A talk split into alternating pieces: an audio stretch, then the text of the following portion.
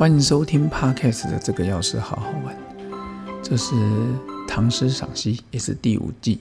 然后我是希望大家天天都快乐的药师杨家庆。今天是第唐诗第二十二首李白的《渡荆门送别》。其实我们常说读万卷书，行万里路，其实都是为了丰富自己的视野。我们台湾是个岛屿啊，真的需要向外扩展，连接全世界。这几年来，突然发现台湾这个位置真的真的很棒。有人认为是以前的亚特兰提斯哈。看这一次的烟花台风，嗯，就突然从上面窜去。当然要进入大陆的浙江，我也希望说那边真的能减少灾害。但是以台湾而言，嗯，就是度过了这一次的 问题啊。所以这个地方真是个福尔摩沙。然后后来发现，现在因为疫情的关系，大家几乎没办法出国。可是看尽了千山万水，我有些药局的客人也常常去很多国家玩。我觉得到最后其实是找寻自己啊，最后的功课就是找寻自己，向内追寻。那今天就会跟各位分享李白的《渡荆门送别》，哦，不是那个桃园那台湾那个金门哦，是荆州的荆然后那个荆门，到时候跟各位分享喽。李白。渡荆门送别，渡远荆门外，来从楚国游。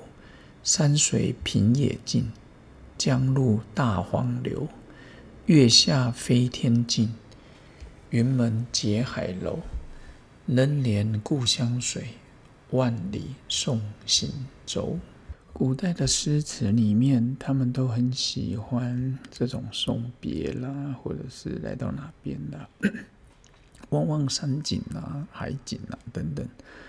然后这里面提到渡远荆门外，来到楚国游，就是西蜀沿江这个礼拜一直往下走，来到了古代的楚国哦，南方部分最有名的当然就是什么楚怀王啦，还有那个屈原啊等等。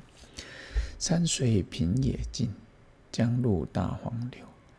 之前那种崇山峻岭，随着这个往下之外，平原平野慢慢的出现，然后，或是他讲荒野平野都可以。江入大荒流，这个长江流入了这个原野里面，哦，进入了平原平原。月下飞天镜，云深结海楼。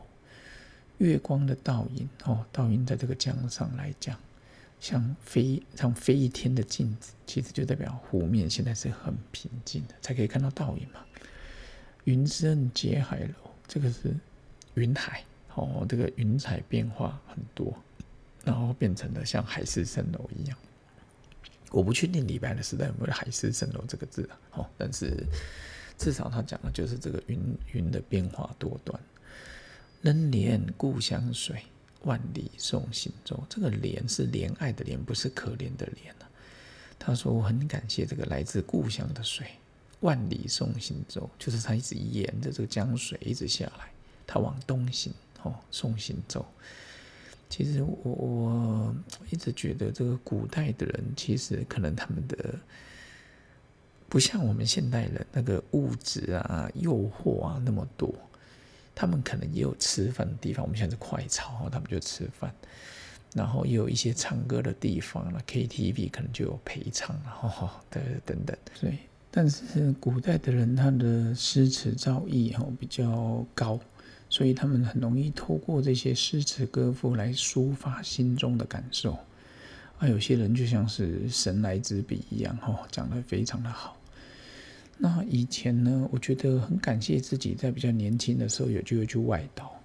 我觉得在马祖真的是让我成长了一些。民国八十六年、八十七年、八十八年在马祖度过啊，那时候我才刚毕业，大家知道吗？大学生总是比较自在一点。可是因为在马祖外岛，很多事情只能靠自己，所以。也是感谢那个时代哦，那帮我们周遭有好朋友啊，正太啊，其他本宗啊等等，和一个那个谭本忠医师，然后还有简正太医师，就是同期玉冠，我觉得那种感觉真的是蛮不错。还有很多了，但是现在大家就比较少遇到。所以呢，我觉得李白的渡金门送别，对去马祖的人一定会记得基隆港哦，拜托。那时候我记得第一次去基隆港的时候，我妈妈、我阿姨带着我跟我去，然后我是当玉官嘛，所以轻松一点，不用太早报道。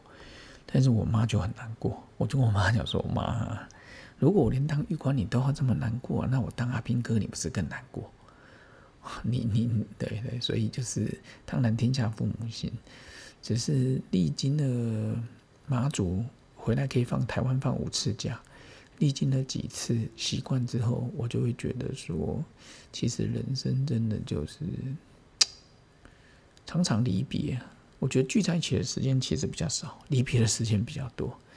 但是离别真正背后的意义，就是要你感恩、感谢、专注当下聚会的时代。那疫情随着七二七、七二八要开始又往下解。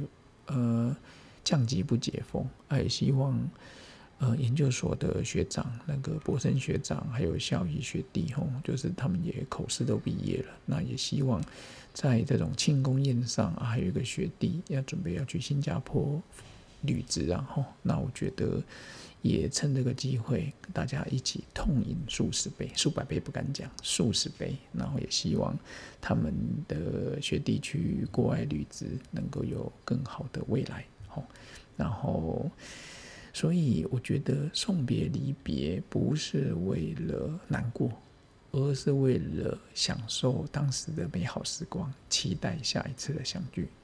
就跟我跟你一样。我也期待大家能面对面见面的时代，好好聊一聊。OK，下次见喽，拜拜。